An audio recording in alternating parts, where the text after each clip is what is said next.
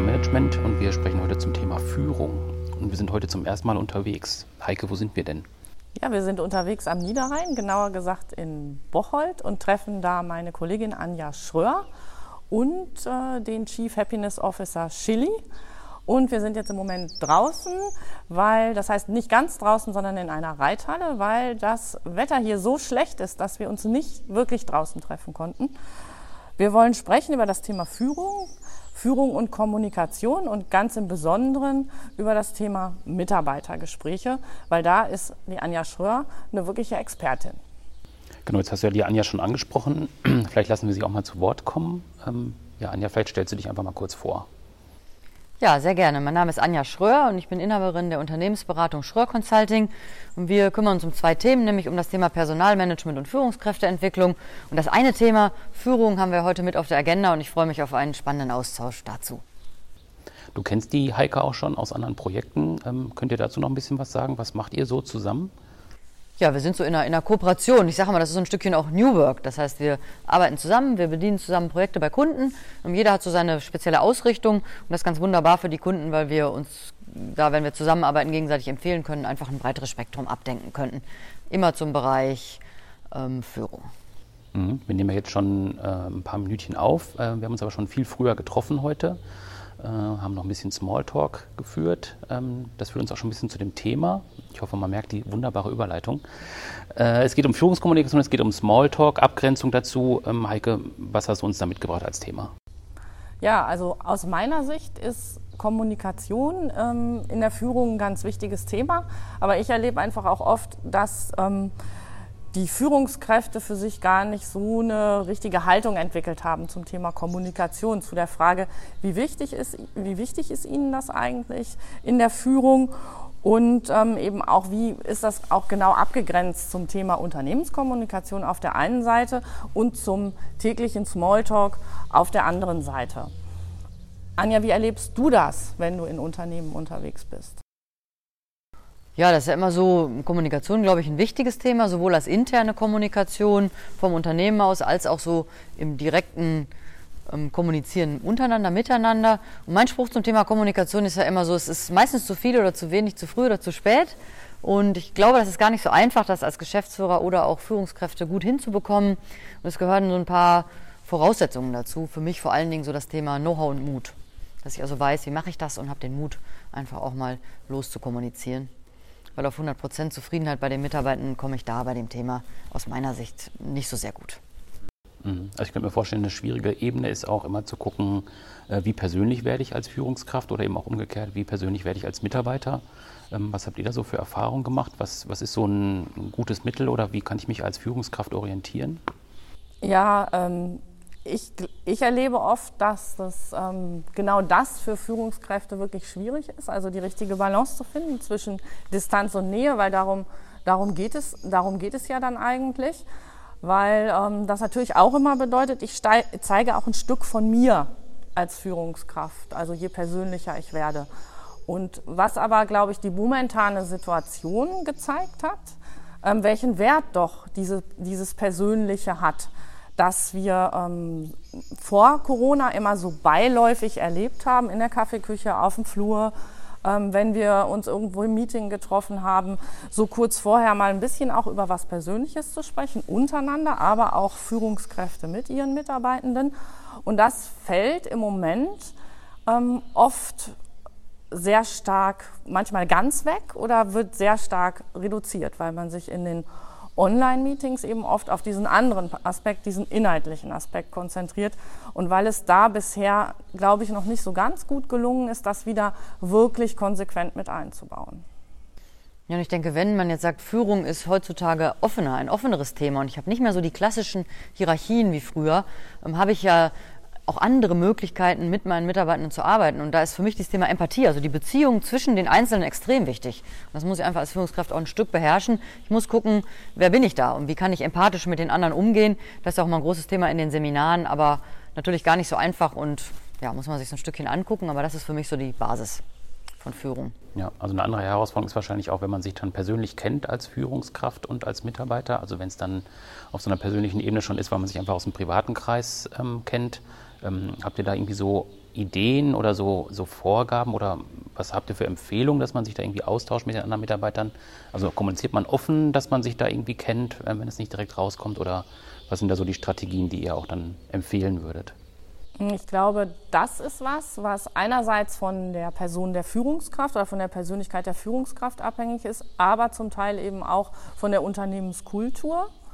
Ähm, denn es gibt sicherlich Unternehmen, da ist es gar kein Problem, dass ähm, alle, die dort arbeiten, auch äh, Freizeit miteinander verbringen oder sich auch aus solchen Kontexten kennen. Es ist aber nicht überall, ähm, nicht überall gang und gäbe.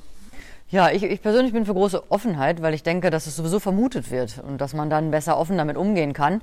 Und ich glaube, da werden Führungskräfte, wenn sie Leute gut kennen, eher so an den Taten gemessen. Ne? Können sie trotzdem in der Haltung gut damit umgehen und dann ähm, gleichberechtigt mit den anderen auch umgehen? Also machen sie Unterschiede oder nicht? Ich glaube, das Handeln ist da der Schlüssel. Ja, ich denke, wenn es dann tatsächlich irgendwie geheim gehalten wird oder nicht so offen kommuniziert wird, dann kommen dann auch schnell irgendwie die ja, sozusagen Vorurteile oder ne, so kommt so ein Geschmäckle dann da rein, wenn man sagt, ja, der wird ja auch bevorzugt, weil die sich kennen oder sowas, wenn es um ein Projekt geht, wo man irgendwie dazukommen soll oder so. Das ist dann, glaube ich, auch eine schwierige Ebene. Ja, und das ist oft so zwischen Nähe und Abgrenzung. Ich war ja Personalleiterin und habe auch viel mit Personalleitern zu tun. Das ist ja auch immer ein Thema. Und ich selber hatte das auch, hatte eine sehr gute Freundin im Betrieb und die hat so ein Stückchen vielleicht am Anfang erwartet, dass ich ihr mehr Informationen preisgebe. Und da ist natürlich die Frage, wie handle ich persönlich? Ich habe ihr das erklärt, wir haben da sehr offen drüber gesprochen. Es hat auch noch gut geklappt, sie ist heute noch meine Freundin. Aber das muss ich natürlich erstmal für mich als Konzept auch so verinnerlichen, zu sagen, ich muss irgendwie damit umgehen und muss mir Gedanken machen und nicht irgendwie mauscheln. Ne? Und da muss ich eine klare Linie haben.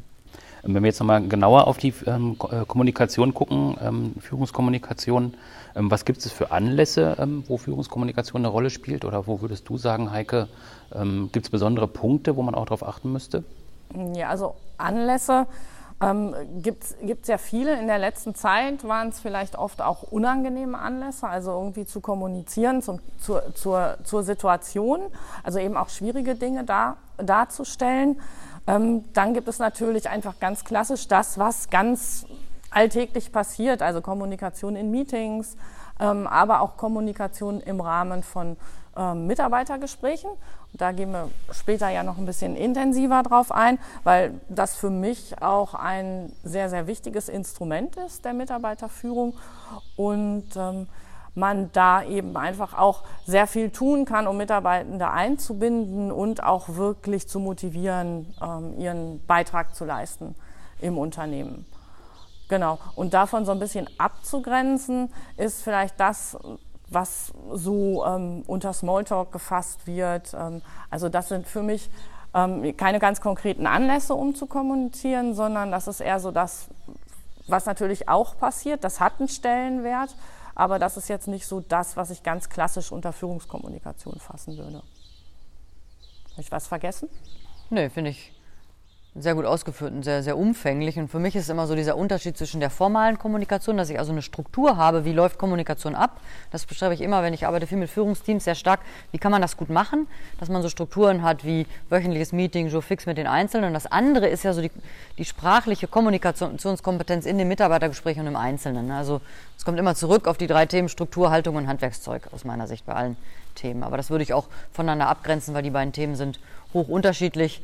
Ähm, und da muss man sich, glaube ich, auch ein bisschen unterschiedlich Gedanken zu machen.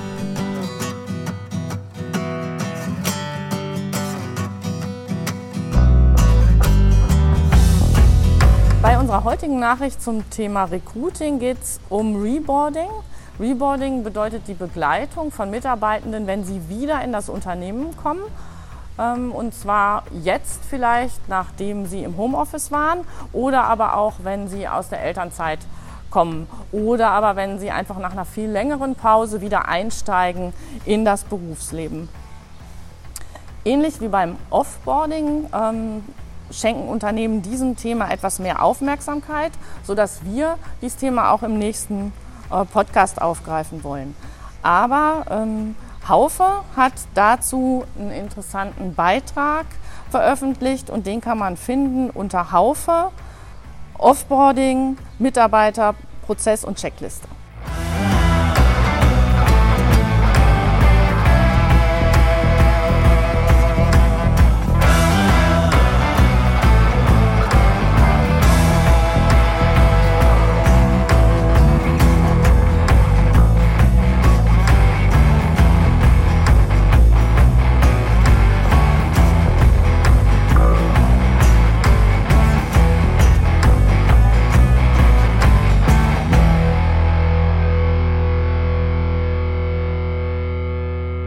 Haben ja schon verraten, dass wir unterwegs sind heute. Wir sind in Bocholt, also an der holländischen Grenze. Ähm, genauer gesagt sind wir auf einem Reithof. Ähm, Heike, was machen wir hier oder was macht ihr normalerweise hier, wenn wir nicht hier sind? Ja, normalerweise sind wir hier auf dem Hof in Bocholt und das hat dann auch mit Führung zu tun. Und zwar äh, machen wir hier Seminare und Trainings zum Thema Führung, Zusammenarbeit, Kommunikation und Teamentwicklung mit Pferden. Aber das Tolle ist, da geht es nicht um Pferde, sondern geht es eben um genau diese Themen und was die Teams oder auch die Einzelpersonen, die dann hier sind, dabei erleben. Und deshalb ähm, stehen wir heute hier auch in der Reithalle, in der wir sonst die Trainings geben. Genau, also es geht ja, äh, du hast ja gesagt, es geht nicht um Pferde, aber es ist ja schon eine Geschichte mit Pferden. Also ich habe es ja auch schon mal einmal mitgemacht. Ist auf jeden Fall eine super Geschichte, macht auf jeden Fall viel Spaß. Also die Pferde sind auf jeden Fall dabei und wer irgendwie Angst hat oder Respekt hat, sagen wir mal, vor Pferden, der verliert das auf jeden Fall. Also das ist zumindest meine Erfahrung gewesen dabei. Großer Spaß. Also kann man sich auf jeden Fall mal gönnen. Macht auf jeden Fall großen Spaß. Und es sind ja nicht nur Pferde hier, sondern es ist auch ein Hund hier. Ja, genau. Der Hund gehört auch immer zum Team, wenn wir mit den Pferden arbeiten. Ne, der Hund heißt ja Chili, ist unser Chief Happiness Officer, auch zu finden auf meiner Homepage. Und der begleitet, weil der einfach auch ein guter Begleiter ist und einen immer wieder so zur Ruhe bringt. Der sagt so nach ein paar Stunden, ist eigentlich ein sehr ruhiger Hund, los jetzt komm, lass uns mal nach draußen gehen und, und irgendwie uns bewegen. Und das, glaube ich, ist auch so ein Lernen zum Thema Führung. Man braucht ja seine Kraft und seine Kondition. Und da ist der Hund ein super Wecker zwischendurch. Und außerdem ist er total nett und begrüßt immer alle Kunden sehr freundlich. Das ist ja ein eher ungewöhnlicher Ansatz, mit Pferden zu arbeiten, gerade wenn es um das Thema Führung geht. Ähm, wie seid ihr darauf gekommen, äh, das so umzusetzen? Ähm, ja, das ist eine spannende Frage. Ich sag mal, bei mir hat es angefangen damit, dass ich ähm, einen Artikel im Stern gelesen habe über ähm, zwei äh, Personen, die das machen und die da quasi auch eine Methode entwickelt haben. Und das fand ich irgendwie faszinierend. Und ich habe gedacht, Mensch, das ist, das ist toll, das wäre ähm, auch schön, einfach eine private Leidenschaft mit dem Beruf zu verbinden. Und was mich eben einfach ähm, daran sehr begeistert insgesamt ist, dass ähm, es mehr darum geht, ähm, durch Tun zu lernen und nicht durch ähm, die Anhäufung von Wissen. Ja, bei mir war es so, ich habe davon erfahren, als ich noch angestellt als Personalleiterin tätig war und wurde dazu einem Schnupperworkshop eingeladen zu einem, von einem unserer Führungskräftetrainer, der die Führungskräfte damals ähm, trainiert hat. Und ich war sofort sehr begeistert von der Idee, weil ich finde, dass diese Führungskräftetrainings mit Pferden so eine Führungskräfteserie extrem gut ergänzen, weil man dort einfach ganz anwesend ist. Also ne, man ist mit Kopf, aber auch mit Herz und Bauch anwesend, weil wenn man so ein großes, 600 Kilo schweres Tier führt, kann man sich nicht entziehen. Und das hat eine sehr nachhaltige Wirkung. Und Pferde sind da extrem gute Spiegel. Das habe ich an mir selber bei dem Teilnehmen erfahren, habe dann einen guten Anbieter gesucht und bin so eben auch bei dem Gerd Krebs bei Horstream und der IHI gelandet. Und das Konzept spricht mich auch deswegen an, weil wir schlussendlich weltweit tätig sein können. Wir haben also Partner in fast allen Ländern. Wir haben ein sehr gutes Konzept, was wir für alle Arten von Firmen da ausrollen können. Und das finde ich einfach auch sehr, sehr gut, dass wir das machen können, auch große Firmen damit bedienen können. Genau, kommen wir von den Pferden zum Thema Mitarbeitergespräche. Ähm, ich habe schon gehört, das ist das Lieblingsthema von der Anja. Ähm, bevor Anja da einsteigt, Heike, vielleicht sagst du noch ein paar Sachen dazu aus deiner Sicht, ähm, sodass ihr dann in den Dialog einsteigen könnt. Also es ist wirklich Anjas Lieblingsthema und sie und was mich da fasziniert, sie spricht eben auch immer aus zwei Perspektiven, nämlich einerseits aus der Perspektive selber als Führungskraft erfahren zu haben, also Mitarbeitergespräche zu führen und andererseits aus der, aus der Sicht der Personalleiterin ähm, auch dafür verantwortlich gewesen zu sein, Konzepte zu erstellen und die dann eben auch im Unternehmen umzusetzen. Und ich ganz persönlich finde, dass es ein ganz, ganz wichtiges ähm, Instrument ist, aber dass man wirklich sehr gut gucken muss, ähm, was konzeptionell dahinter steht und wie man es wirklich ins, ins Leben bringt. Also dass es nicht zu komplex im Konzept ist, dass ähm, Führungskräfte äh, auch oft Schwierigkeiten haben, es wirklich so eins zu eins umzusetzen. Und das zweitschwierigste finde ich ist, dass man wirklich im Unternehmen bei allen eine Haltung entwickelt, ähm, dass sie ähm, das gerne, gerne nutzen, um eben im Dialog mit ihren Mitarbeitenden zu sein, um Feedback zu geben und um Mitarbeitende auch weiterzuentwickeln. Mhm, dann kommen wir doch direkt zu dir, Anja. Ähm, das Thema liegt dir am Herzen. Ähm, wieso ist das so? Wie hat sich die Leidenschaft entwickelt dazu? Ähm, das ist so, dass meine Berufslaufbahn sehr geprägt ist von dem Thema Personalmanagement und so nach einem ersten Job im Marketing habe ich dann auch ins Personalmanagement gewechselt und war so die erste Personalentwicklerin damals von dem mittelständischen Unternehmen mit, mit aber englischem Konzern Und da war so mein allererstes Projekt eben die Einführung der Mitarbeitergespräche. Das war im Jahr 1995, das heißt, mich beschäftigt das Thema schon sehr lange. Und wir hatten damals ein, ein sehr gutes Management-Team, sehr teamfähig, sehr offen, sehr begeistert auch von dem Thema. Und ich habe das als sehr positiv erfahren. In der weiteren Berufslaufbahn war das oft aber dann immer eher schwierig, das einzuführen, weil immer so die Begeisterung nicht da war. Und ich habe dann lange überlegt, woran liegt das? Und ja, kommen wir vielleicht ja gleich im Verlauf noch zu ein paar Gründen. Mhm. Genau, also du hast gesagt, du hast es schon ähm, vor einigen Jahren eingeführt und dann natürlich entsprechend auch die Entwicklung mitgemacht. Mhm. Ähm, kannst du ein bisschen was dazu sagen, wie sich das insgesamt verändert hat, das Thema Mitarbeitergespräch? Also ich denke mal, das ist auch wieder so eine Führungs- und Hierarchiefrage teilweise wahrscheinlich auch. Ähm, wie ist das aus deiner Perspektive? Wie hat sich das entwickelt? Also ich sehe gerade mit totaler Begeisterung und finde das ganz toll, dass es so eine Renaissance dieses, dieses Themas gibt, dass also das wieder wirklich auf der Agenda ist, weil man merkt, dass auch jetzt gerade bei diesen eher hierarchiefreien oder flachen Hierarchien einfach der Mensch immer wieder mehr im Mittelpunkt steht. Und da hat man sich so ein Stück zurückbesonnen auf dieses Thema, aber in einer anderen Form, als das früher so war. Also ich glaube, dass es so ein paar wesentliche Punkte gibt, wie sich das gewandelt hat. Weil früher war das schon so oft so ein Schwerpunkt auf so einer Leistungskontrolle und so einem genauen Messen. Wie gut ist man in Bezug auf gewisse Kriterien? Das hatte so einen sechsseitigen Bogen, wie internationale Mobilität und Sprachen wurden abgefragt. Wenn ich es jetzt einführe in Unternehmen, ist das viel simpler. Und die simple Frage ist, wie geht es gerade den Mitarbeitenden? Wo stehen die gerade? Was brauchen die gerade? Und was ist der, finde ich auch eine spannende Idee, der nächste sinnvolle Schritt? So sage ich es immer. Was ist so der nächste sinnvolle Schritt pro Person, um sich weiterzuentwickeln? Und da braucht man oft gar nicht so einen breiten Bogen außenrum und nicht so ein schweres System. Das heißt, heutzutage sind die Systeme einfacher, leichter, weniger Bogen, mehr Qualität ähm, und einfach ein bisschen mehr zugeschnitten auf die Mitarbeitenden. Und den Wandel erlebe ich persönlich als sehr positiv.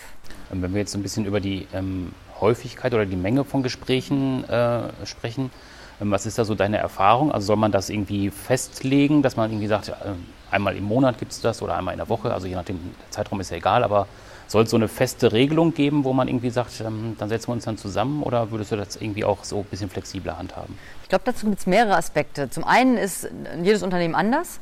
Und ich muss immer, wenn ich so System, Personalsysteme allgemein, aber auch gerade das Thema Mitarbeitergespräche einführen möchte, sehr stark Rücksicht nehmen auf die Struktur und Organisation im Unternehmen und die Kultur. Ne? Und dann gucken, wie oft macht das Sinn, wie kann ich das machen. Ich würde immer eher so eine Art Mindestzahl festlegen.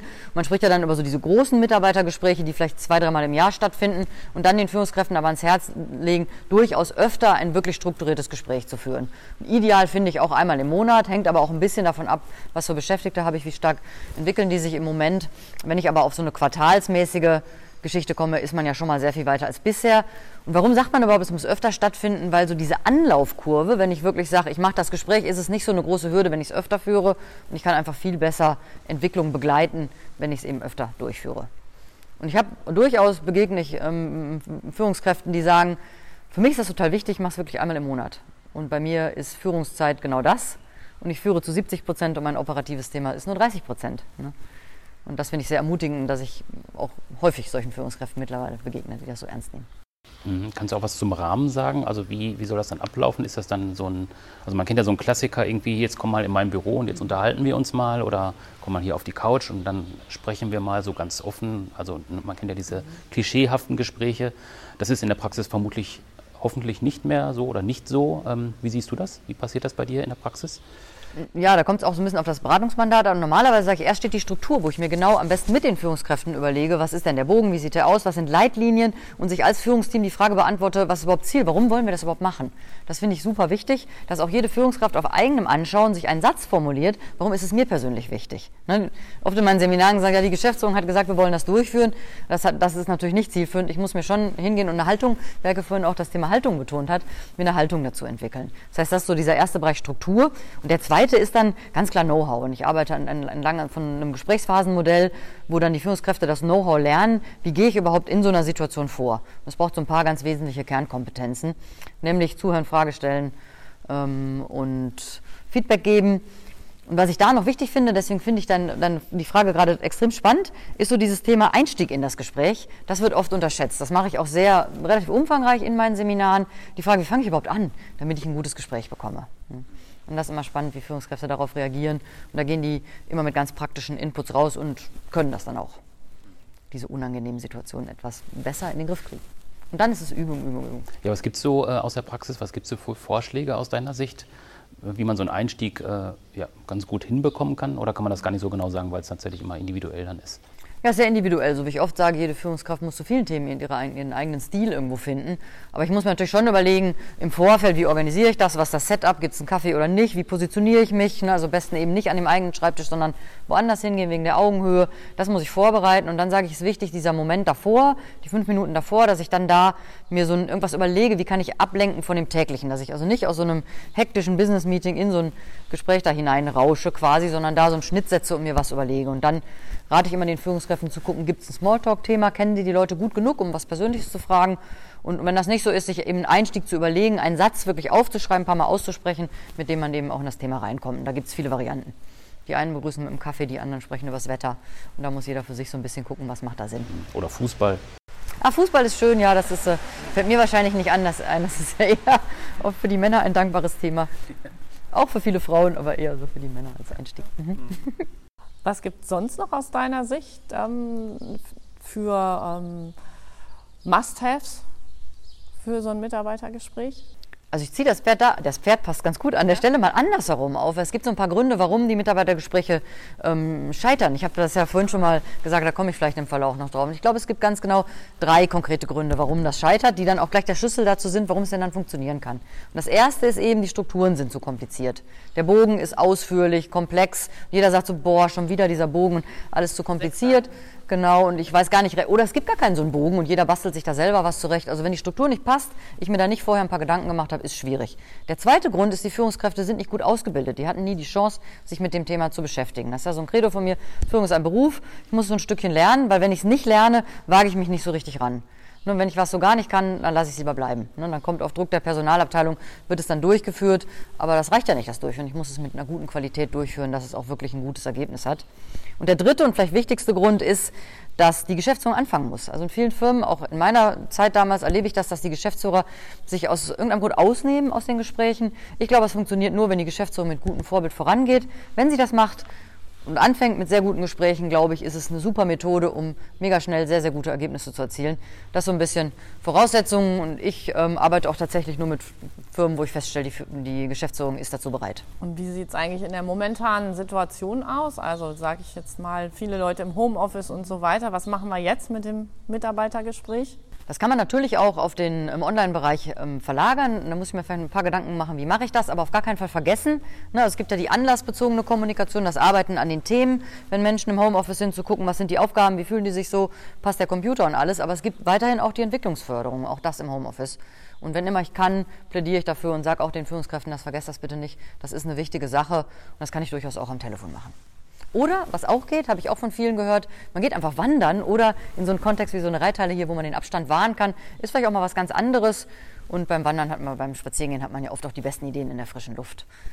So Möglichkeiten gibt es eben auch, wenn ich ein bisschen kreativ bin. Dein ganz persönliches Fazit, dein ganz persönlicher Leitsatz zum Thema Mitarbeitergespräche? Mitarbeitergespräche sind für mich der Kern aller Personalentwicklung, weil wenn ich die, gut mache, weiß ich ja, was eben dieser sinnvolle nächste Entwicklungsschritt ist und damit auch der, der Kern zu Mitarbeiterzufriedenheit, weil was die Menschen wollen, ist halt gesehen werden und zwar als Mensch gesehen werden. Und wenn ich das hinbekomme im Mitarbeitergespräch und im gut geführten, ist das ja ähm, kein Problem, dann, dann habe ich schnell einen guten Effekt erzielt. Dann habe ich noch eine Spezialfrage zu einem äh, besonderer, zu einer ges besonderen Gesprächssituation. Ähm, das ist die Kündigung. Ähm, was hast du da für Empfehlungen? Weil ich glaube, manche können halt im Alltag ganz, ganz gut Gespräche führen, aber wenn es dann in so einen persönlichen Bereich geht, auch vielleicht existenziellen Bereich bei einigen Leuten, was gibt es da so für Tipps von deiner Seite oder worauf sollte man dann äh, achten als Führungskraft? Das denke ich auch. Ein Kündigungsgespräch ist schwierig. Ich habe sehr viele davon gemacht. Das ist einfach ein schwieriges Thema. Und ich glaube, das Wichtigste ist eine gute Vorbereitung und sich klar zu sein, ähm, inwiefern man hinter der Entscheidung steht. Ne? Also ich sage immer den Führungskräften am Anfang das Ende im Sinn haben, wenn ich so einen Prozess durchlaufe, dass ich dann sage, ich kann das machen, weil ich stehe dahinter. Es gibt einen konkreten Grund, der dann entweder in der Person liegt oder betriebsbedingt. Und dann ist für mich sehr wichtig, dass man das so, so macht, dass man noch in den Spiegel gucken kann. Und ich glaube sehr fest daran, dass es möglich ist, auch solche Gespräche so zu führen, dass der andere sein Gesicht wahren kann. Dafür muss ich mich extrem gut vorbereiten, die Rollen sehr gut absprechen mit der Personalabteilung, mit dem Juristen, je nachdem, mit wem man da zusammensitzt. Super wichtig ist, die Kündigung auch tatsächlich auszusprechen. Also am besten in den ersten fünf Sätzen nicht ganz lange darum herumreden, sondern sehr klar. Und ich kann ja klar und freundlich sein, das eben auch auszusprechen. Und dann mit der Rollenverteilung vielleicht eine zweite Person zu nehmen, die dann die Person auch wieder auffängt und dann da auch für die Person da ist, auch im Nachgang. Da gibt es ja auch einen Film mit George Clooney, wo er die ganze Zeit rumreist und Leuten die Kündigung mitteilt. Das fand ich auch ganz spannend. Also der, der Film hat einen ganz schönen Ansatz eigentlich. Also wie er dann relativ schnell auf so eine persönliche Ebene kommt und dann den Leuten quasi sagt, aber du profitierst eigentlich nur davon, dass du jetzt äh, gehen musst. Du hast ganz viele tolle Perspektiven. Also ist auch nochmal irgendwie ein ganz spannender Film, finde ich. Ja, das ist sprachlich ein schwieriger Weg, aber ich, aber ich glaube, wenn man das in der inneren Haltung so sieht und so sehen kann, kann man dem anderen auch schon in dem Gespräch die Perspektiven eröffnen. Nicht jeder kann das hören in dem Gespräch. Ich kann aber ja ein Follow-up machen und sagen, ich bin nochmal für Sie, für dich da, um das nochmal zu besprechen. Und ich habe es tatsächlich erlebt, dass Menschen mir nachher gedankt haben dafür, dass das Unternehmen für sie die Entscheidung getroffen hat, weil es ihnen nachher besser ging. Das kann man natürlich nicht generalisieren. Es gab auch sehr dramatische Fälle, ähm, gerade wenn es so betriebsbedingte Kündigungen in Produktionen oder so sind. Aber manche Fälle waren auch nachher glücklich darüber, weil ja auch das oft schon vorher sich andeutet, dass es irgendwie nicht mehr passt.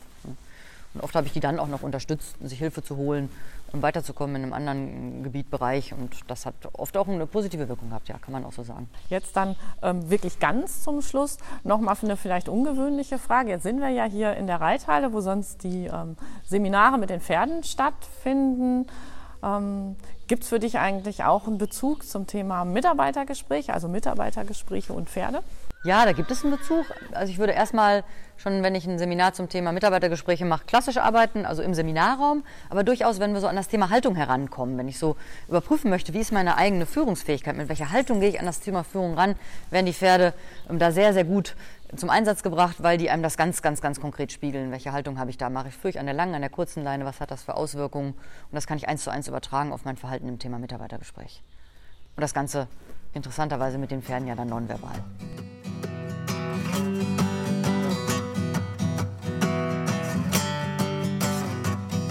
Unsere Nachricht zum Thema Führung bezieht sich mehr oder weniger direkt auf ein Thema, das wir ganz zum Schluss gerade hatten. Da ging es ja um das Thema Kündigungsgespräche. Und ähm, viele Führungskräfte fragen sich auch, an welchen Anzeichen kann ich vielleicht erkennen, wenn jemand das Unternehmen verlassen möchte.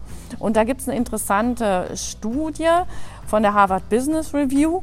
Dort wurden 100 Managerinnen, Manager und Managerinnen gefragt, ähm, danach, äh, welche Verhaltensweisen sie erkennen konnten bei Menschen, die das Unternehmen verlassen haben. Und in der Studie hat man dann 13 Faktoren entwickelt, die ähm, diese Führungskräfte als Hinweise genannt haben. Zu finden ist die Studie unter den Stichworten Harvard Business Review, Anzeichen für Kündigung.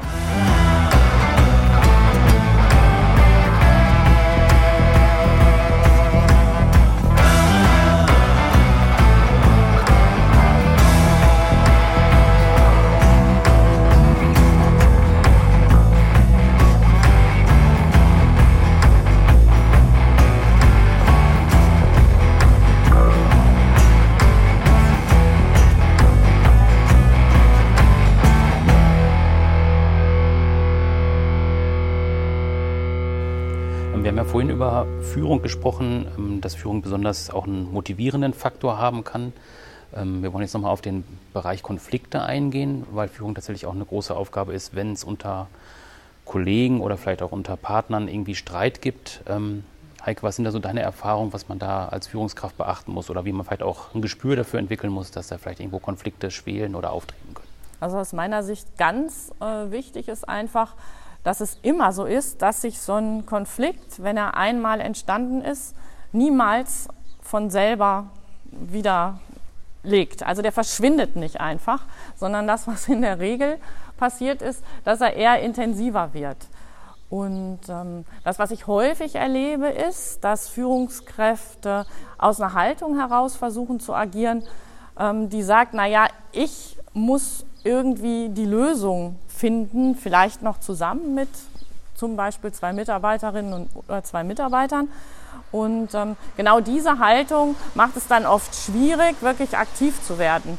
Denn ähm, in dem Moment, wo ich in dieser Haltung agiere, habe ich immer das Gefühl, wenn ich jetzt eine Lösung entwickle, die für den einen oder die eine nicht passt, ähm, habe ich immer mindestens einen verloren und damit eben als Führungskraft auch für mich was verloren. Und das macht es oft für Führungskräfte ganz besonders schwierig zu agieren.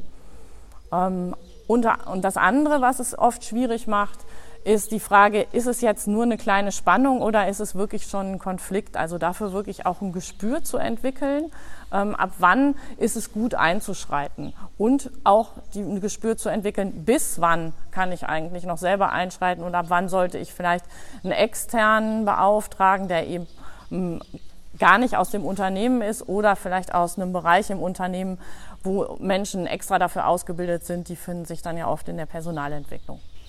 Mhm. Da sind wir ein Stück weit auch wieder bei dem Thema Mitarbeitergespräche.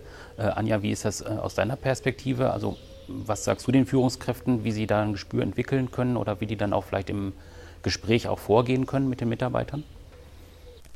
Ja, da bin ich auch wieder jemand, der sagt, durch direktes Feedback, ne, mir gut zu überlegen, was kritisiere ich da überhaupt, wo spüre ich einen Konflikt und es dann auch anzusprechen, weil ich glaube, es ist eine große Hürde, das Thema eben auch wirklich anzugehen und anzusprechen, mir da ein Herz zu fassen. Hm. Mhm.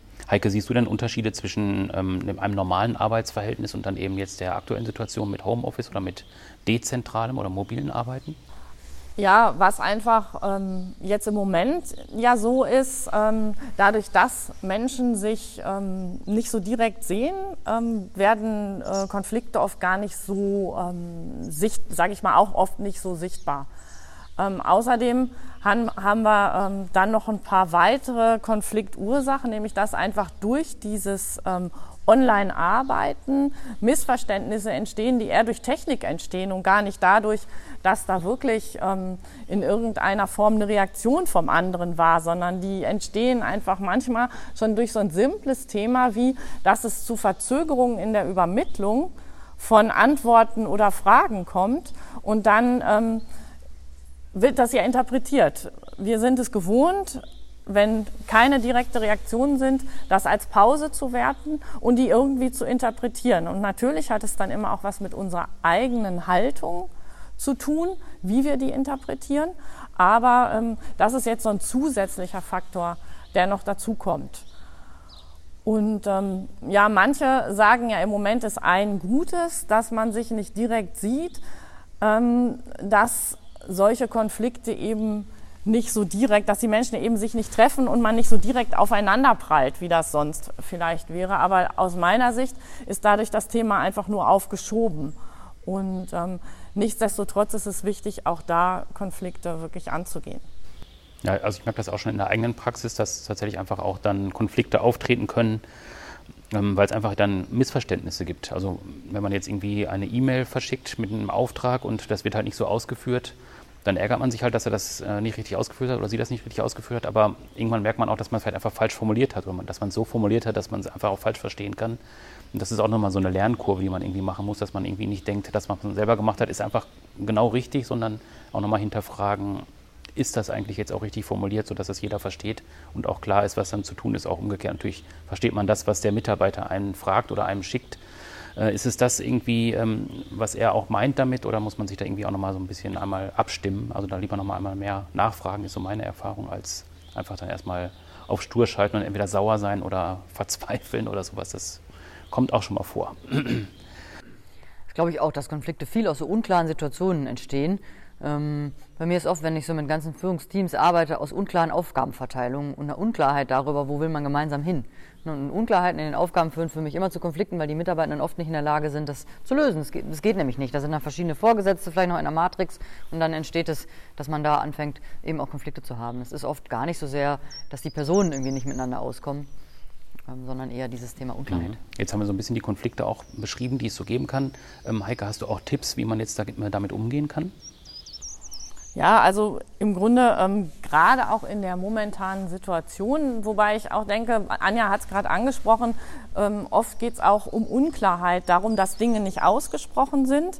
Ähm, und ganz oft geht es bei diesem, was nicht ausgesprochen wird, auch um Erwartungen. Also ähm, es geht zum Beispiel darum, welche Erwartungen man an die Erledigung einer bestimmten Aufgabe hat. Es geht darum, welche Erwartungen man vielleicht daran hat, wie Kommunikation stattfindet, welchen Regeln die folgt. Ähm, und dazu kommt oft noch, dass wenn etwas nicht so wird, wie man es erwartet hat, dass eine Interpretation sein kann, ähm, na, der will mich damit jetzt ärgern oder die will mich damit jetzt ärgern oder das hat die jetzt absichtlich gemacht. Und so kann eben ganz schnell ähm, aus, diesem, aus dem reinen Sachthema was entstehen, was dann eher doch wieder mit den Personen und mit verletzten Gefühlen oder Erwartungen zu tun hat. Und deshalb ist meine ganz klare Empfehlung, Erwartungen auch aussprechen. Und gerade auch in der momentanen Situation, wo wir nicht ganz schnell mal was korrigieren können, weil wir irgendwie ähm, auf dem Flur was mitkriegen oder ähm, weil wir uns doch relativ häufig sehen, sondern da ist es ganz wichtig, gerade ähm, auch solche Fragen, also Erwartungen an Erledigung von Aufgaben, ähm, Erwartungen vielleicht auch an die Art, wie kommuniziert werden soll, ganz klar offen zu legen. Und das ist auch Rolle der Führungskraft. Und jetzt Situation Homeoffice, da kann es eben auch zum Beispiel darum gehen, wie regeln wir eigentlich dieses, ähm, diesen Wechsel zwischen ähm, Arbeiten und Privatleben, weil da ja alles enger beieinander ist. Also dass wir eben auch ähm, trotzdem eine Trennung vollziehen können und dass eben auch ganz klar ist, ich kann durchaus mal in einer Pause sein und dann bin ich eben nicht erreichbar und dann gibt es keine Antwort auf die E-Mail, ist ja sonst auch so.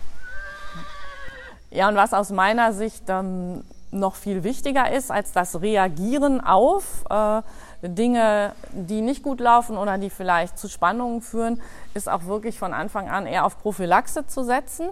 Das bedeutet auch, und sehr ähnlich wie Anja es vorhin dargestellt hat zum Thema Mitarbeitergespräche, auch Know-how zu liefern für Kommunikation.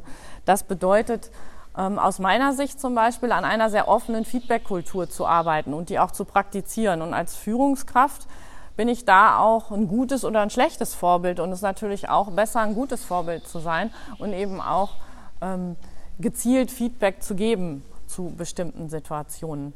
Und ein weiteres Thema zum Thema Prophylaxe ist eben auch dieses Wissen darum, wie entsteht eigentlich ein Konflikt und ähm, auf was kann man bei sich selber achten, um nicht in so eine Konfliktfalle zu tappen, auch weiterzugeben, sodass eben alle ähm, da ein bisschen sensibler sind für das, was eigentlich passiert. Mhm. Ich mache das zum Beispiel so, dass ich dann E-Mails erstmal liegen lasse. Also ich beantworte die nicht sofort, sondern erstmal liegen lassen und dann nach ein paar Stunden nochmal drauf gucken und ja, dann gucken, ob man die abschickt oder ob man nochmal etwas netter formuliert vielleicht oder wie auch immer.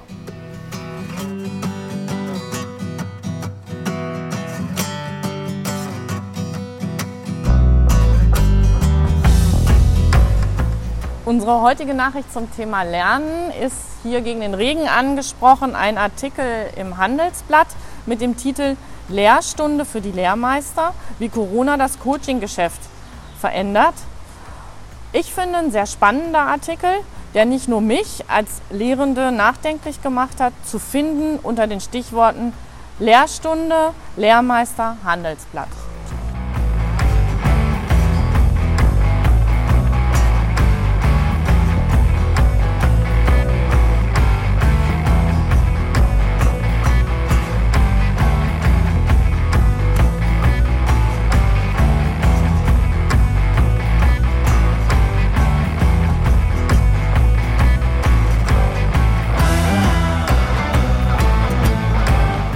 Es gibt ja immer mehr Lockerungen jetzt äh, in Bezug auf die Corona-Krise. Also der Lockdown wird immer weiter gelockert, ähm, also je nachdem, aus welchem Bereich man kommt.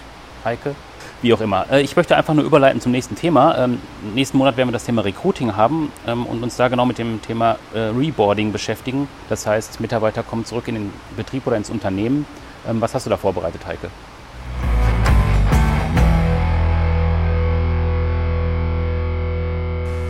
Ja, dabei soll es nicht nur um das gehen, was natürlich jetzt auch in vielen Betrieben zum Teil schon passiert ist oder auch noch passieren wird, nämlich dass die Mitarbeitenden nach dem Lockdown wieder anfangen zu arbeiten, sondern auch wenn zum Beispiel Mitarbeitende aus der Elternzeit kommen oder auch vielleicht nach einer längeren Pause wieder in den Beruf einsteigen.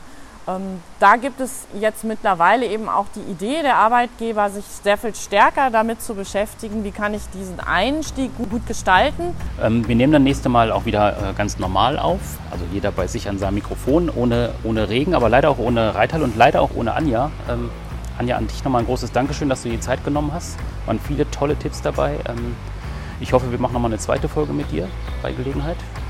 Dann aber im Trockenen oder im Schnee dann bei einem Glühwein oder sowas. Könnte man ja auch mal machen. Vielen Dank auf jeden Fall. Ja, danke für die Einladung. Ja, vielen Dank und an alle Zuhörenden bis zum nächsten Mal.